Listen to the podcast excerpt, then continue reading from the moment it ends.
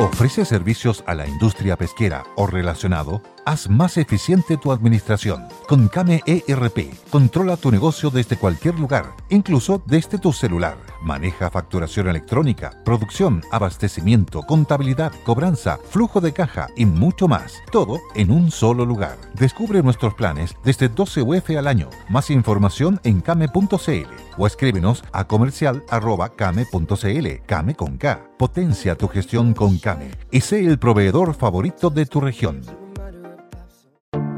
Te invitamos a conocer un lugar mágico, un lugar único, con un paisaje de una belleza que conmueve. Bosque Choyinco, ubicado en el destino Cuenca del Lago Ranco, es el proyecto ideal. Bosquechoyinco.cl, parcelas de 5.000 metros cuadrados con rol propio en el hermoso valle del río Calcurrupe. Fundo Choyinco, kilómetro 3 de la ruta Jifen al Lago Maihue, región de los ríos. Consultas y coordinación de visitas en bosquechoyinco.cl.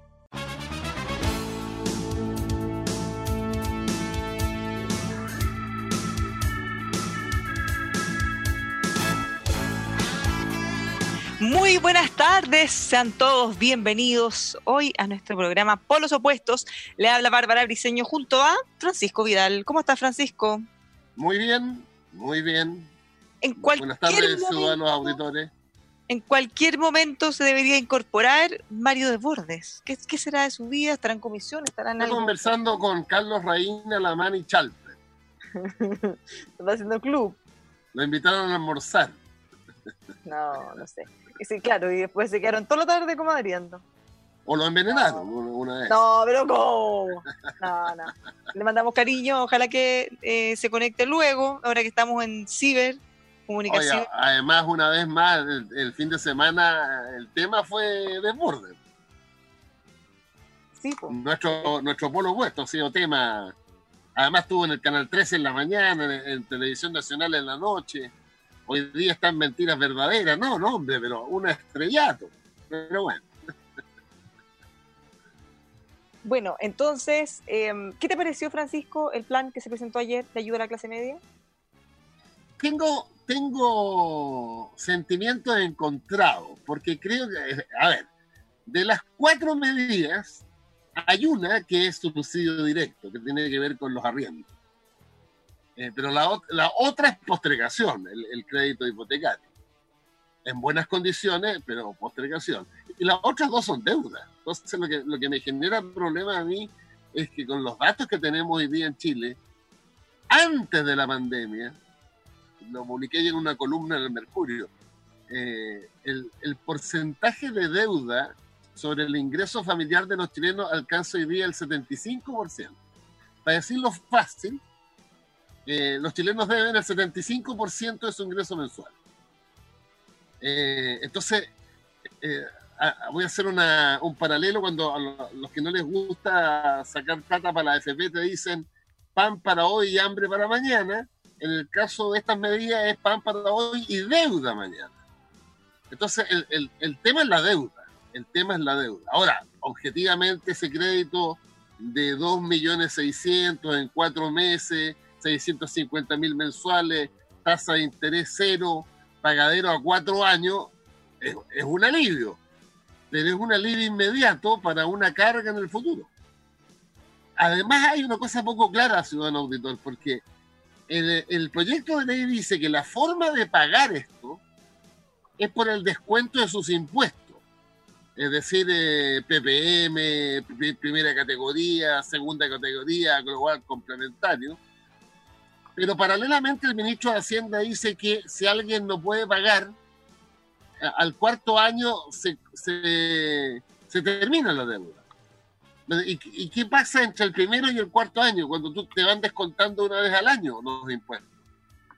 Pero, pero para no enredar, si tú me preguntaras a mí, es una ayuda, pero tiene el problema que pasado mañana va a ser una mochila más cargada de la deuda de las clases medias. Están todos los chilenos endeudados, pero yo creo que hay más endeudados en la clase media. Eh, sí, da para harto. Pucha, que lata que Mario está con un compromiso para tratar de conectarse, pero, pero está difícil. Eh, vamos a echar de menos su visión. Ahora, él insistía mucho en que había que llegar a la clase media y justamente estamos en eso.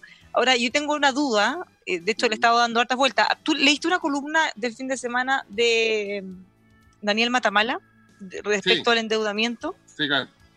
Ya, porque él, genera como pasiones, ¿eh? Él genera pasiones. Hay gente que lo ama y lo odia, o hay puntos que le encuentran toda la razón y otros que quizás no tanto. Pero no, sé qué te pasó a ti cuando la leíste. A, mí me quedó dando vuelta una cosa. Y es que cuando hablamos del endeudamiento a las personas, eh, se mm. suele poco hacer el desglose respecto a cuánto de eso es endeudamiento en bienes de consumo, en mejorar la calidad de vida, en autos, televisión, por ejemplo, incluso un viaje. O, crédito hipotecario. Es, claro, crédito hipotecario, que en el fondo podríamos decir que esa podría eventualmente ser una deuda sana, bien, y yo estoy de acuerdo con que exista. y otro es el endeudamiento de la gente que lo necesita por obligación para llegar a fin de mes. La gente que, va, al que va al supermercado en cuota que ahí tienes tú que juntar ese dato que da Matamala.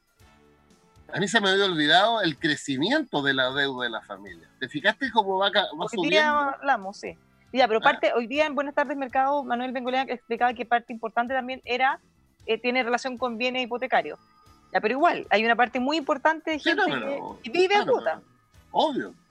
Pero si tú juntas ese dato con el, la encuesta de presupuestos familiares del INE de septiembre del año pasado, donde te compara ingreso y gastos de la familia, y el 80% de la familia no llega a fin de mes, la única forma de esa familia de llegar a fin de mes es con deuda. Y eso a su vez te refuerza porque la deuda es tan alta. Bueno, entonces me pasó que cuando leí esa columna, para, terminar el punto, por un lado tenemos esto, ya que eh, él dice, el Estado está muy poco endeudado y esto ha sido un orgullo para nosotros, a diferencia de otros países que hemos mantenido, salvo ahora que se nos está disparando, pero históricamente en las últimas décadas hemos tenido endeudamiento súper bajo. Entonces le dice, claro, pero ¿a qué costo? Al costo que la gente tiene que endeudarse para vivir, tanto a nivel que están todos requete contra súper endeudados. Entonces, si nos comparamos con otros países en que la, la gente tiene una, un, de alguna manera una provisión de bienes bastante mejor de la que tenemos nosotros, los países están más endeudados. En el caso nuestro, son las personas las que están endeudadas. Entonces, yo creo que ahí vamos a tener que hacer una, un paréntesis cuando termine la pandemia, a ver cómo ya, ver, ¿por qué la gente tiene que endeudarse para comer o para llegar a fin de mes? ¿Qué se puede cambiar? ¿Cómo podríamos de alguna manera hacer que sea un poco más sostenible y no tan asfixiante? Eh, sin estar en contra del, del, crédito. Yo creo que eso es una cosa muy buena en la medida que se haga en forma responsable, que tú puedes acceder. Imagínate una persona que se las puede arreglar y con un crédito, eh, no sé, pues comprarse una televisión o un auto, está perfecto. Ahora, pero no al nivel de reventarte y no poder llegar, obviamente, de poder solventar eso, porque llega un minuto de que la gente vive con la bicicleta hasta que ya no puede más. Bueno, yo creo que en eso están muchas, pero muchas familias, porque incluso si tú te fijas, otro día leí un documento en que la alimentación en, en los supermercados, todo se paga con tarjeta. Eh, y como hay tarjetas, además las tasas de interés de la tarjeta, ¿para qué te cuento? ¿no? Eh, eh, entonces, volviendo a tu pregunta original, me genera una cierta duda el tema de las medidas, porque efectivamente son, efectivamente, imagínate lo del CAE, evidentemente que ayuda, pero ayuda hoy, pero te, pero te cae el peso de la deuda mañana. Ahora, la pregunta es entonces, ¿cuál es la alternativa? Porque tú no te puedes quedar solamente con el diagnóstico. Y ahí están surgiendo varias alternativas. Eh, por ejemplo, una fuente súper bien informada nos dijo hoy día que, y yo puse un tuit, ¿ah? eh, la gente no sabía mucho, fíjate que hay como 500 millones de dólares en las AFP por pensiones que no se han pagado no porque alguien se esconda con la plata, sino que no se pagaron nomás y la persona murió. Y la otra, eh, hay muchas herencias no cobradas y que se van imposando en el tiempo. Ahora, el objetivo obviamente es encontrar a esas personas, pero cuando tú llegas a un pozo de casi 500 millones de dólares, es porque la gente o, se fue o no cobró. Entonces ahí tienes un monto eh, que podría ayudar y yo me compro cada vez el tema más de la transferencia directa. otra, duda que me surgió, eh, para complementar lo que estáis hablando, eh, porque mira, también se ha discutido mucho respecto a las ayudas, así que se pudiera dar un subsidio o no, pensando en, pensando en la clase media, ¿ya? Sí, sí. Entonces, eh, hay un punto que a la gente de clase media los subsidios, el IFE, por ejemplo, los, programas, no les alcanza. ¿ya? No, le llega. no, no, no, ponte tú que le llegue, pero igual no le alcanzaría. No, no, claro. Entonces, ¿cuál es el punto? Que tampoco tú podrías darle a, la, a algunas personas millones de pesos versus los 100 mil, 400 mil que se le entregan a la gente más vulnerable. Entonces, yo pensaba, ¿qué pasaría? Y esto es solo un, un pensamiento que no está desarrollado, pero ¿no podríamos quizá extender el IFE a todos los que necesiten, pensando en esa igualdad de base, y darle la posibilidad a la clase media para que pueda eh, optar a este préstamo fantástico, que se lo van a descontar en varias cuotas, que no va a tener que pagarlo si no tiene ingreso, se va a transformar en un subsidio en la práctica y va a tener un mm. año de gracia, pero que en el fondo tenga una base igual. Porque lo que a mí me pasa, que es lo que yo veo, nosotros tenemos mucho contacto con nuestros auditores, es que hay una clase media que es la que nunca recibe nada, la que se saca la ah, mugre, la que no tiene ni una ayuda, ni un subsidio, nada. Tiene que ir a una consulta y paga particular tiene que ir al colegio y paga sus luquitas en el subvencionado o en el particular pagado. Entonces, son los que se sacan la mugre, pagan muchos impuestos y finalmente jamás tienen una ayuda, cosa que en la vida normal está perfecta porque hay que focalizar en los que más tienen. Pero en una crisis como esta, que es bastante única y excepcional y que están hasta el cuello, obviamente poniéndonos en sus zapatos deberían pensar como, pucha, ya, o sea, este es el minuto para que también me ayuden a mí. Exacto, eh, yo, estoy plenamente de acuerdo contigo. Lo que pasa es que el instrumento, yo, lo hay varios que están pensando, ¿eh? Por ejemplo, una alternativa es aumentar el IFE. Suponte a 150 mil pesos por persona. De 10 de 100. No, pero ¿por qué no aumentar la cobertura en vez del monto? Lo que pasa es que aumentando el monto aumenta la cobertura. ¿Me explico? No, pero personas que ahora quedan fuera del actual. No, es que, es que si tú aumentas, déjame eh, los números, mira. Si tú aumentas 150 por persona, una familia de cuatro tiene 600 mil pesos. Y ahí tú pescas una parte de la clase media. Y una familia de cinco tiene 750. Y fíjate que el séptimo decil es 759. O sea, estás llegando al séptimo decil. Porque la ayuda hasta ahora llega hasta el 60% en el mejor de los casos. Y con 750 estás a 100 mil pesos del octavo decil el que tiene ingresos familiares mensuales de 850 mil pesos. Y estás a 150 mil pesos del noveno decil, que es un millón, eh, un millón cuarenta. ¿Te fijas? Entonces... yo creo que sería mejor quizá, considerando que los recursos son bien escasos, en vez de aumentar los 100 a, 150, es que los mismos 100 lleguen a más personas, no solo a un porcentaje de los más vulnerables, sino que también a la clase media, en el fondo bajando el requisito.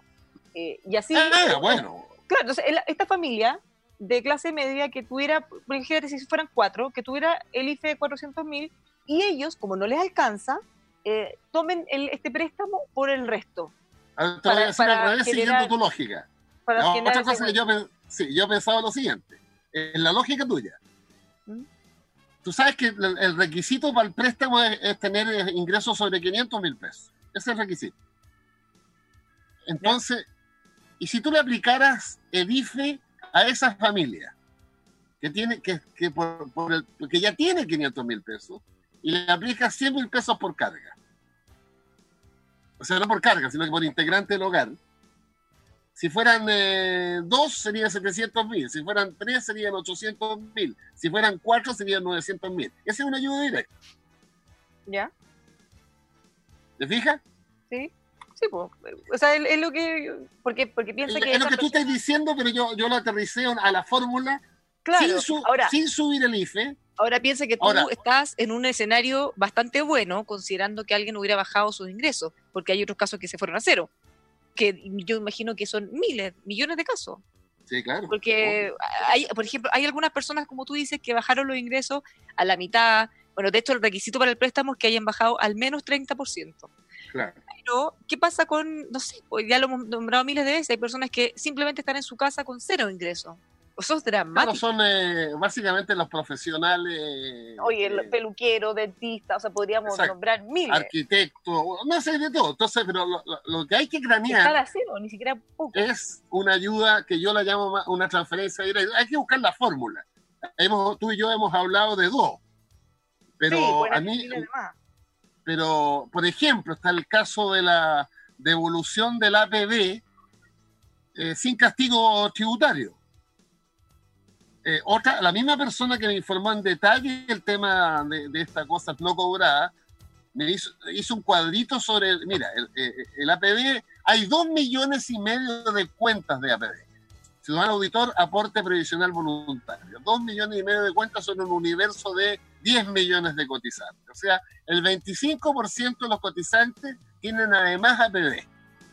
La suma en plata de esos APB son 10 mil millones de dólares. Pero la gente de clase media tiene 1.400 millones de dólares en APB. Entonces, ¿por qué no, no permitir sacar el APB de ese grupo, no del que tiene 200 millones de pesos, de ese grupo que está individualizado y no cobrarle el impuesto, porque el, ustedes saben que el castigo para el que retira la APB es que se le cobra un impuesto adicional. Ahí tienes un camino complementario a lo que estamos hablando. Bueno, Por le voy a dar unos consejos, seguimos con esto. Estamos escuchando Polos Opuestos en El Conquistador.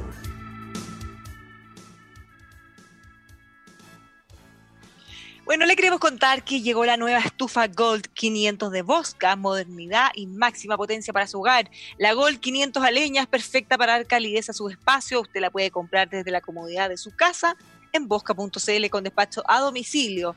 Puede también visitarlos, por supuesto, en las tiendas bosca.cl, Bosca el calor de Chile. Tiene varios modelos de distintos tipos, eléctrico, pellet, leña y más en Bosca.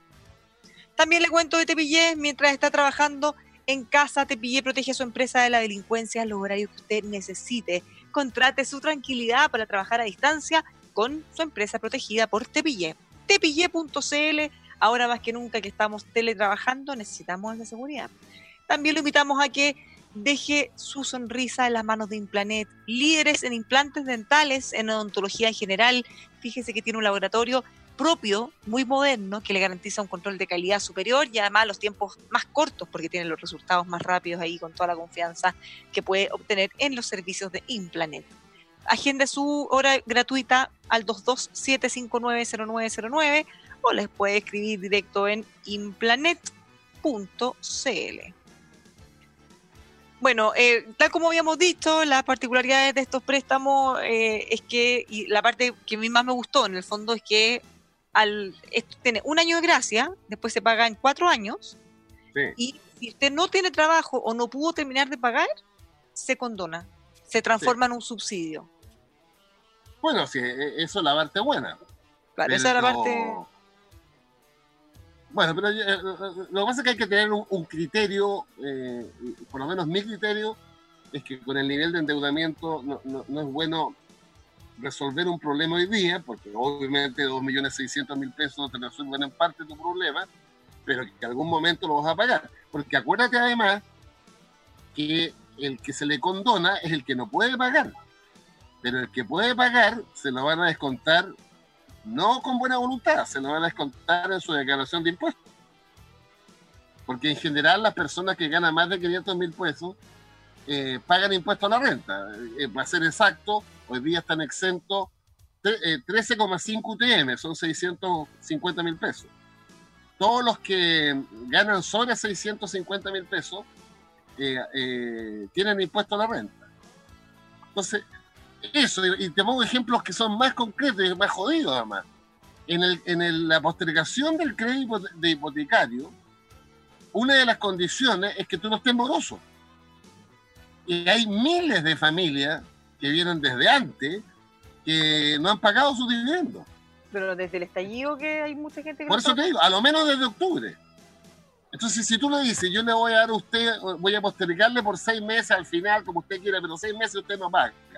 Pero la condición es que esté al día, porque los hechos es así, bueno, inmediatamente se te caen miles de familias. Miles. Bueno, ahora, Además, raro, porque si alguien está al día, hasta el mes pasado, ¿qué le habrá pasado a ese alguien que está al día para no poder pagar en julio? Entonces, bueno, ahí tienes, tienes otro tema ahí. Ya, ahora, esto, otro, todo, todo estos anuncios tienen que pasar por el Congreso. No, Entonces, lo, más probable es que van a haber cambios respecto a cómo lo anunció el presidente a cómo salga finalmente. Es obvio. Claro, lo que pasa es que las, las dos primeras medidas, la de crédito hipotecario y, de la, y el préstamo, son leyes de todas maneras. La, la cuarta, no sé si es ley, el, el, CAE. Y la tercera no. El, el, subsidio de arriendo es una decisión administrativa. Ahora, el subsidio de arriendo, ciudadano auditor, es con los siguientes requisitos. Que usted acredite que bajó a lo menos un 30% sus ingresos. Uno.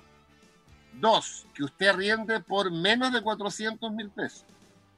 Si usted cumple esos dos requisitos, puede recibir un subsidio de 150 mil pesos. Eso es. Ya, pero, al final, si uno va sumando. Sí, claro, ayuda.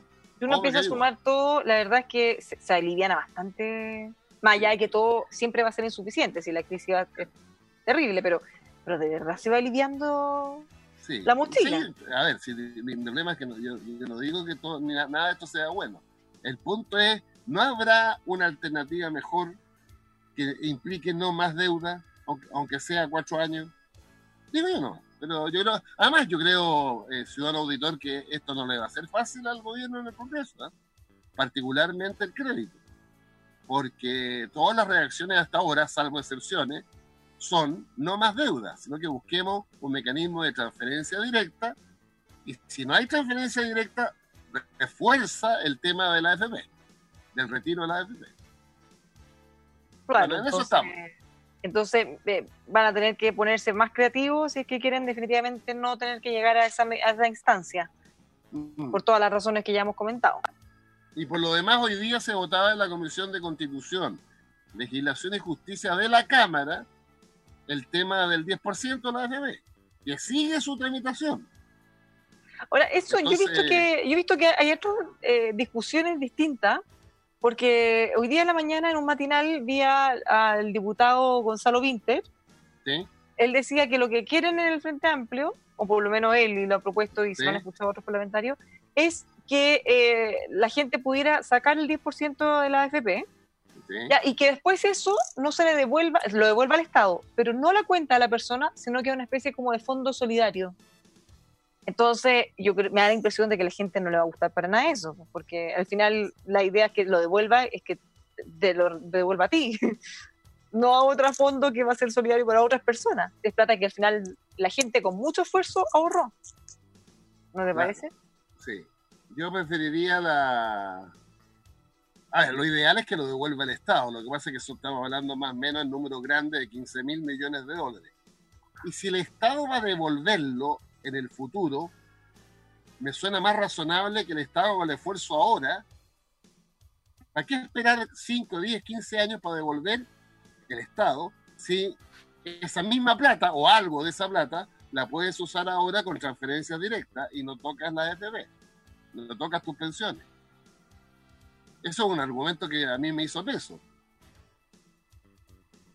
O sea, eh, si uno de mí, yo, creo que hay que buscar todas las formas posibles que no sea sacar los ahorros y, seguir perjudicando ya unas pensiones que ya ahora son muy, muy bajas. Sí, no, ah, hay que hacer un esfuerzo por parte del Estado, hay que meterse la mano al bolsillo y vamos a tener que hacerlo sí o sí. Y para algo tenemos los 12 mil millones de dólares. Claro, porque además acuérdate que todo lo que el costo fiscal de las medidas anunciadas por el presidente ayer, sumando subsidios más garantías, son 1.500 millones de dólares. Y eso está dentro del paquete de los 12.000. Entonces, eh, y hay espacio, hay espacio. Eh, tú hablabas de la deuda, eh, hoy día creo que tenemos 82% de la deuda, y voy a recordar lo que dije hace una semana, ciudadano auditor. En el mundo, si tú pescas todos los países del mundo, de los más diversos niveles de desarrollo, la deuda con relación a sus productos es del 101%. Deberíamos ser uno de los países menos endeudados del mundo, sino el menos endeudado del mundo. ¿Eso es bueno? Obvio que es bueno.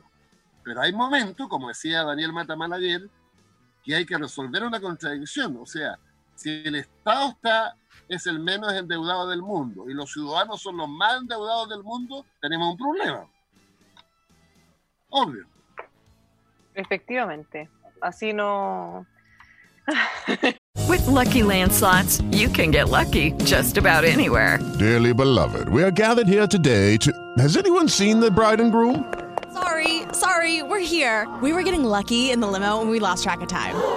No, Lucky Land Casino, with cash prizes that add up quicker than a guest registry. In that case, I pronounce you lucky. Play for free at LuckyLandSlots.com. Daily bonuses are waiting. No purchase necessary. Void where prohibited by law. 18 plus. Terms and conditions apply. See website for details. Bueno, esta, como dices tú, eh, ¿cuáles son los tiempos? Porque ya se dice que estamos contra el tiempo, llevamos gente pasándolo muy mal hace rato, se hacen estos anuncios. ¿Cuál será el cronograma? ¿Cuándo deberíamos tener novedades de estos anuncios? yo creo, que, yo creo que mañana el gobierno puede mandar, debiera mandar el proyecto de, por ejemplo, de préstamo de crédito con discusión inmediata y ahí va a haber una negociación dura de uno o dos días y, vamos a ver qué sale. Porque la distancia conceptual es muy grande entre la oposición y el gobierno. Porque el gobierno manda un proyecto de crédito y la oposición está pidiendo de una u otra forma transferencias directas, con todo lo que hemos conversado, Bárbara, y o, si no hay transferencia directa, el retiro de la AFP. Entonces, te fijas que la distancia es muy grande, porque son formas de ayudar distintas. Bueno, nos vamos a una pausa, sigamos hablando de esto a la vuelta. Nos separamos solo un par de minutos y ya estamos con más por los opuestos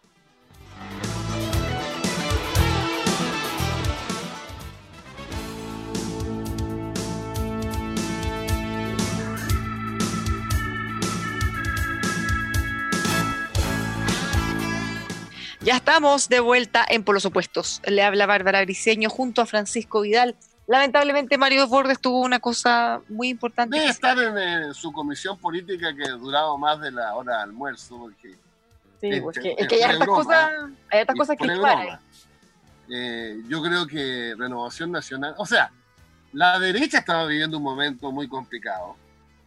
Tanto así que el presidente ayer los convocó a una especie de cumbre durante estos días porque las divisiones eh, entre partidos y al interior de los partidos en una situación que el gobierno requiere más que nunca unidad de su coalición. Todo gobierno cuando lo pasa mal requiere que su coalición que lo respalda esté más unido que nunca, que no es el caso. Pero el gobierno lo está pasando mal.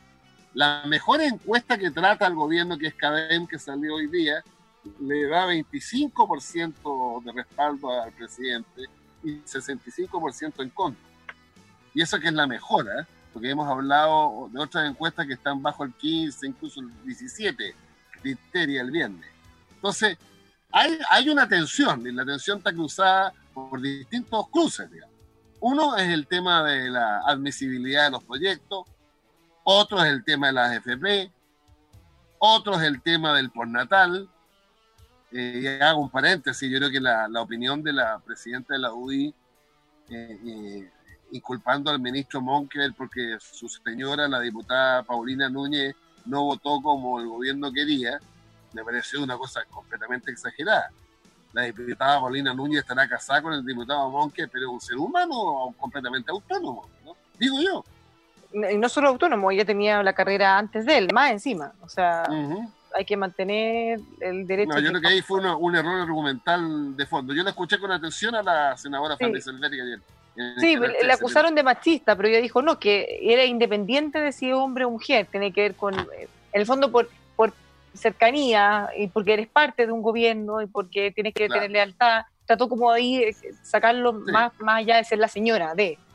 Eh, ahora, hay una cosa así que dijo Jacqueline Van Rieselberghe, la presidenta de la UDI, que yo la encontré, o sea, encuentro que tiene bastante sentido lo que ella dice. Y es eh, lo siguiente, una crítica que ya se contra el gobierno, porque ella dice, ¿qué pasa? Hay un proyecto eh, en este caso era el natal, pero han habido varios, ¿ya? Proyecto X. El gobierno dice, no, no se puede. ¿Qué pasa? La UDI se cuadra, defienden a morir, se comen todo el costo político y después el gobierno dice, ya, bueno, ya. Y ellos quedan como chaleco mono. Entonces, lo que ella critica es, bueno, entonces, por último, digan que sí en un principio y no nos hacen hacer el loco. Y en ese sentido, yo encuentro que ella tiene un punto porque al final ellos son los que quedan y son como los opositores del pueblo, los que están en contra de todas las cosas, los malos, y después resulta que el gobierno cede igual y ellos quedaron mal. Bueno, hay una inconsistencia, efectivamente, porque para eso mejor le dicen que sea el tiro y, le evitan tener que dar esa pelea. En el caso de la elección, del fin de la elección indefinida, Bueno, tú viste lo que pasó, pero ahí el otro día vi que había 15 senadores de la derecha que votaron el fin de la elección indefinida, 15, de 19. Eh, también, eh, mira el tema de la admisibilidad. Ocho diputados de la UDI de 29 votaron a favor de la admisibilidad. Lo comentábamos con Mario el viernes. La mitad de su bancada, 19, uno más que la mitad incluso, votó a favor de la admisibilidad. Entonces hay un temazo en las bancadas de la derecha que sobre temas donde algunos dicen no, la mitad te dice sí. Por ejemplo, el Nadal.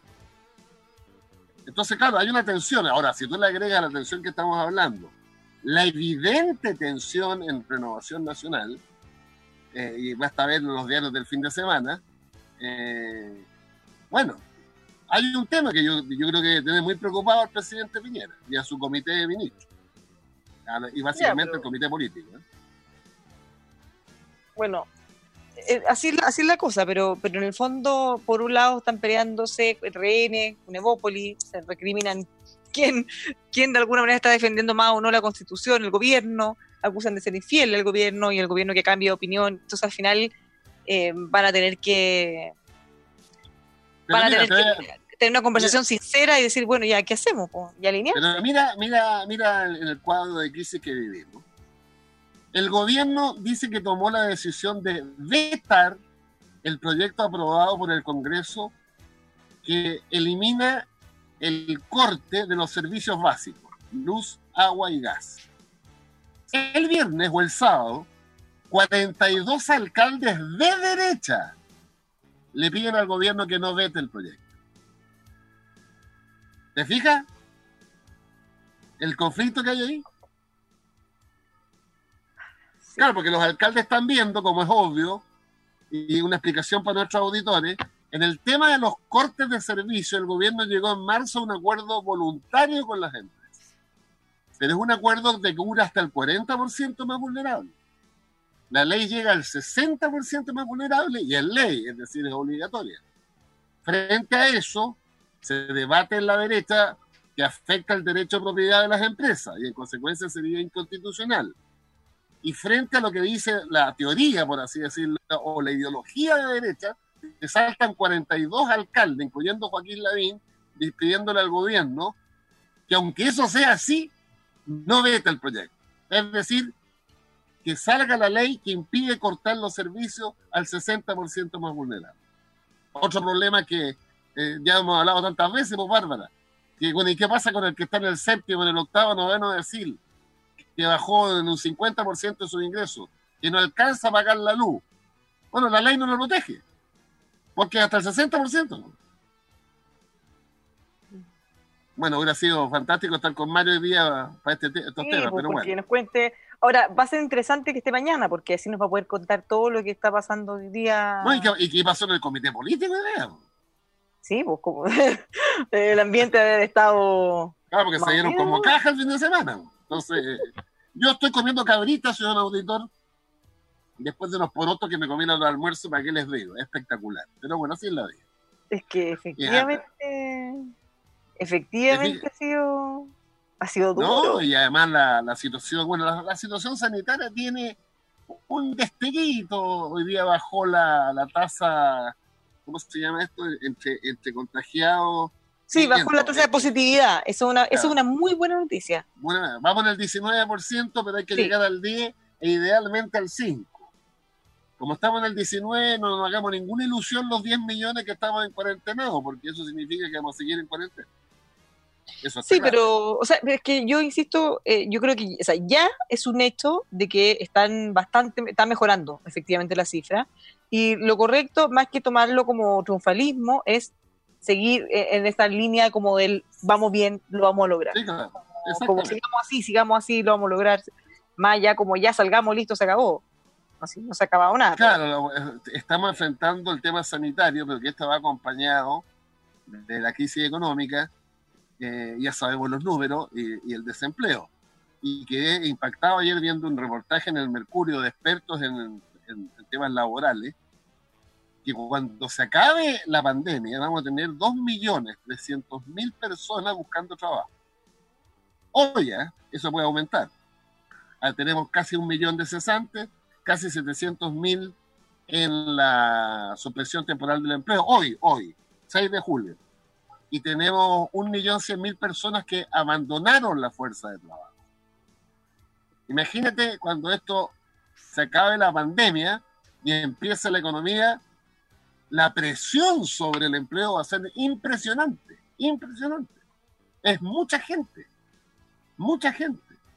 Oye, y ojo una cosa, y, esto sin querer ponerle más pelo a la sopa, pero hay que ser realista. Acuérdate esta encuesta que hemos comentado del Banco Central, en que más o menos la mitad de la gente que de las empresas que ha dicho que va a tener que, o sea, que suspendió a sus trabajadores, eh, va a estar medio imposibilitado de, de, de mantenerlo. de mantenerlo. Entonces, vamos a tener, y, y, si eso lo sumamos toda la gente que ha salido al mercado laboral porque ha perdido las expectativas de, encontrar trabajo, entonces, pero que, que, no estén buscando no significa que ellos no van a buscar en algún momento.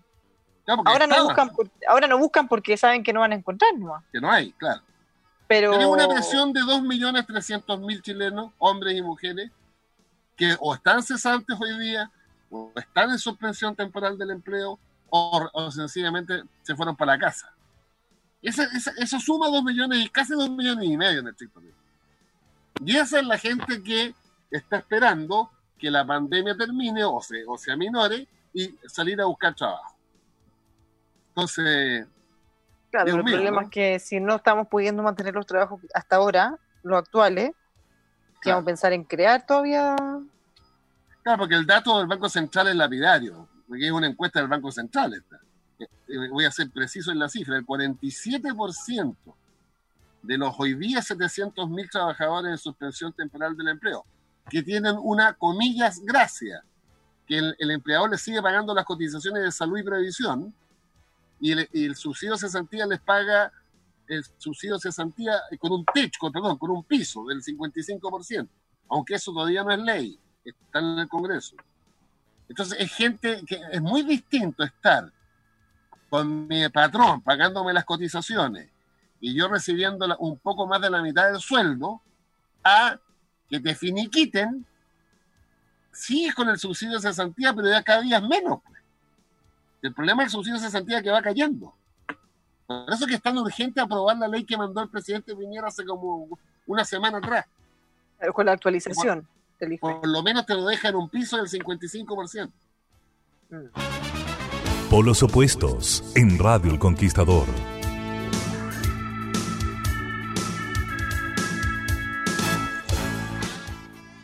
Texpro, líderes en los principales rubros productores del país, lo invita a que pueda purificar el agua de su empresa, su industria. Con ellos tienen amplia gama de productos químicos industriales, certificación ISO 9001, están asociados al CITUC, productos con registro sanitario ISP, todas las garantías de un excelente servicio confiable y de calidad. Contáctese con ellos en texpro.cl, los puede llamar al 223-849000 o bien ingresar a texpro.cl. Hablemos también de transportes con Transgamboa, servicio integral para el transporte, distribución de cargas generales a nivel nacional y transporte de carga valorada que le entrega la seguridad que usted necesita. Los puede encontrar en transgamboa.cl y así dejar su carga en las mejores y más seguras manos. transgamboa.cl. Hoteles Terrados finalmente lo invita a descubrir la mejor gastronomía, la mejor hotelería del norte de nuestro país. Disfrute Iquique Antofagasta tal como eh, lo puede hacer con Hoteles Terrado, la mejor cadena hotelera del norte, terrado.cl. Ahí puede encontrar toda la información en terrado.cl. Bueno, eh, así como comentamos levemente, las cifras han ido mejorando, mejorando, Francisco, eso ya nos da salud, esperanza de que tenemos que seguir esforzándonos. Y también pone eh, el foco respecto a que se tiene que seguir trabajando en todos los protocolos, ya se ha avanzado, ya hay, ya hay propuestas del Consejo Asesor también, respecto a cómo va a ser el proceso de desconfinamiento en algún momento cuando sea necesario y, recomendable, por supuesto. Y aprendamos de las lecciones de los países que van más adelante en esto, porque los rebrotes existen. Sí, en Australia, Nueva Zelanda, en Gran Bretaña. Entonces, hay que. Ojalá que aprendamos bien de cómo, de cómo eh, la normalidad tiene que ser una muy prudente y aprendiendo lo que pasó en los países que volvieron a cierta normalidad y después retroceden, para que nosotros no retrocedamos. Pero por lo menos viene es lo que siento, ¿eh? sensación de que si la tasa esta de test con contagio va cayendo, significa que hay menos contagio, lo que es obvio, pero yo creo que hay menos contagio porque estamos cumpliendo más las cuarentenas. Y en pues, consecuencia, el, apoyo a las familias del ingreso familiar de emergencia, cuyo objetivo era se le pasa esta plata, mínima, mínima, pero para que no salga a trabajar, debe estar cumpliéndose en parte. Bueno, sí, es el, tema, que aprendamos y podamos... Ahora, eh, no es por ser pesimista ni, ni, ni asustarlo, pero esto significa que estamos mejorando, venimos un poco de vuelta, se supone que ya hemos tenido el pic, pero igual tenemos para rato. Sí, claro. O sea, y además... Una muy buena noticia, pero igual tenemos para rato. No, no crean la mala noticia en esta materia fueron los 10.000 muertos. ¿eh?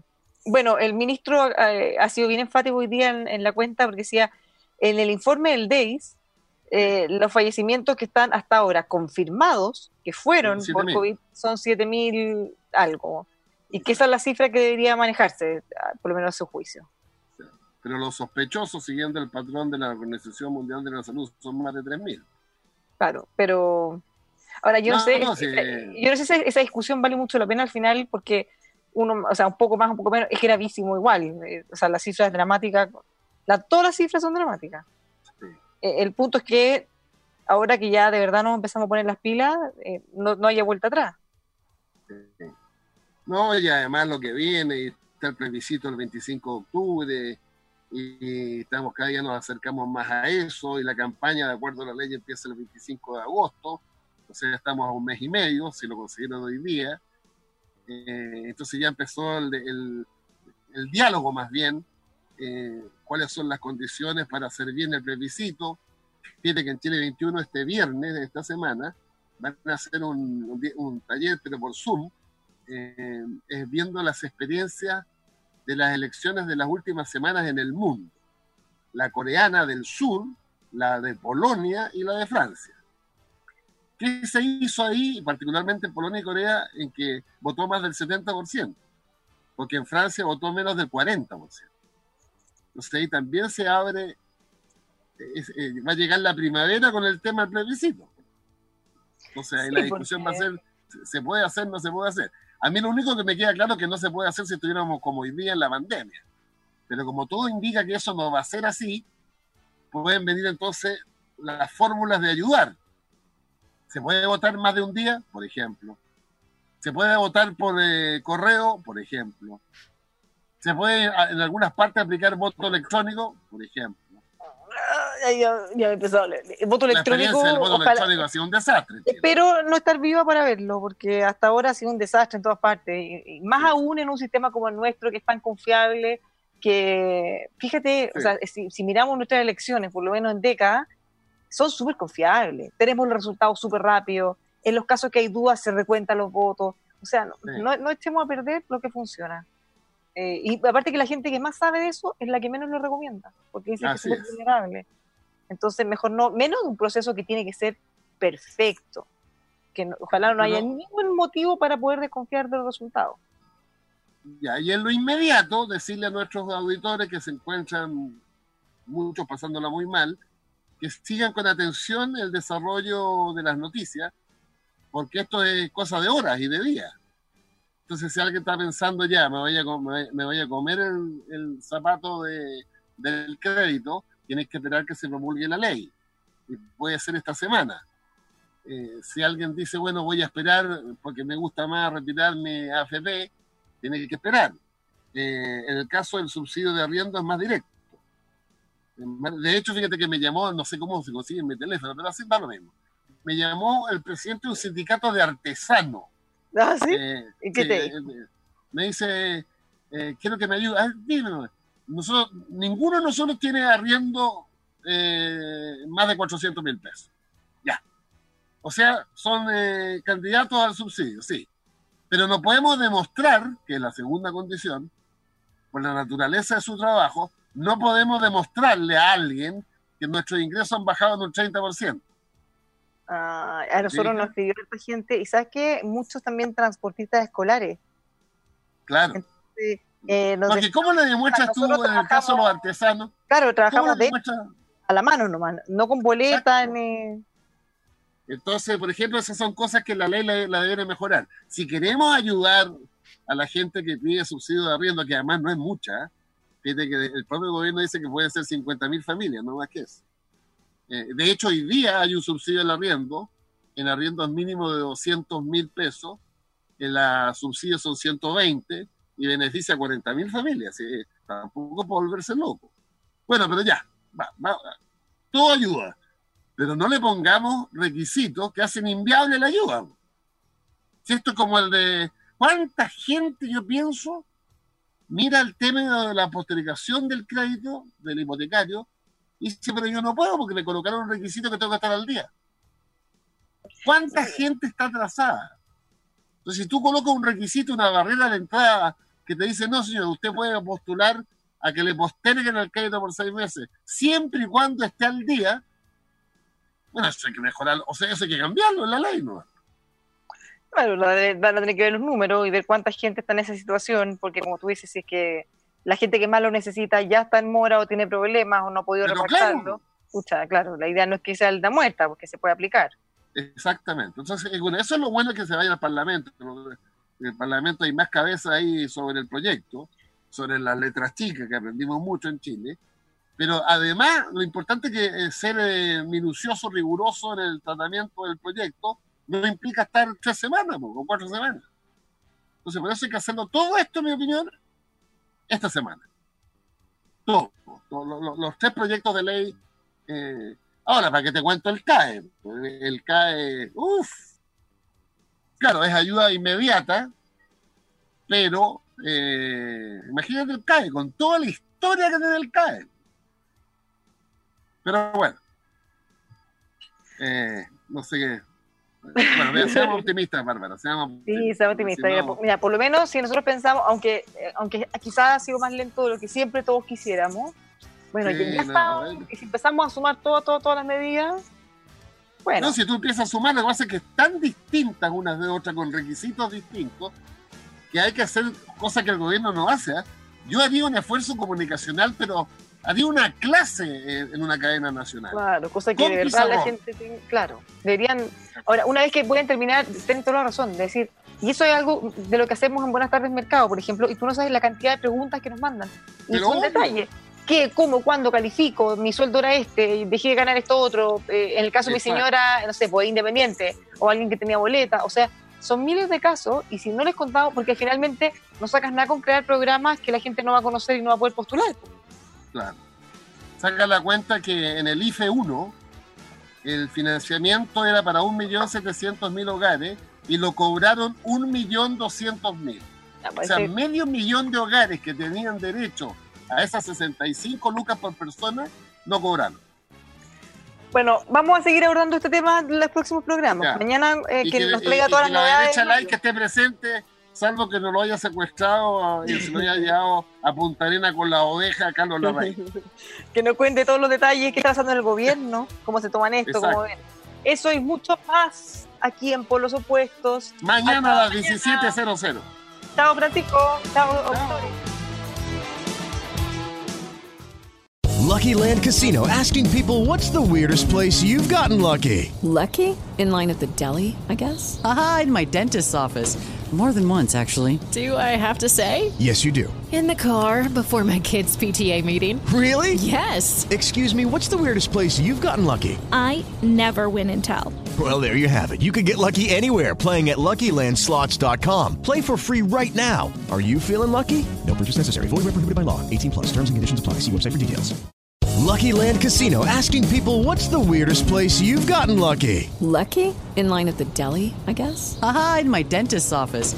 More than once, actually. Do I have to say? Yes, you do. In the car before my kids' PTA meeting. Really? Yes. Excuse me, what's the weirdest place you've gotten lucky? I never win and tell. Well, there you have it. You can get lucky anywhere playing at LuckyLandSlots.com. Play for free right now. Are you feeling lucky? No purchase necessary. Void where prohibited by law. 18 plus. Terms and conditions apply. See website for details.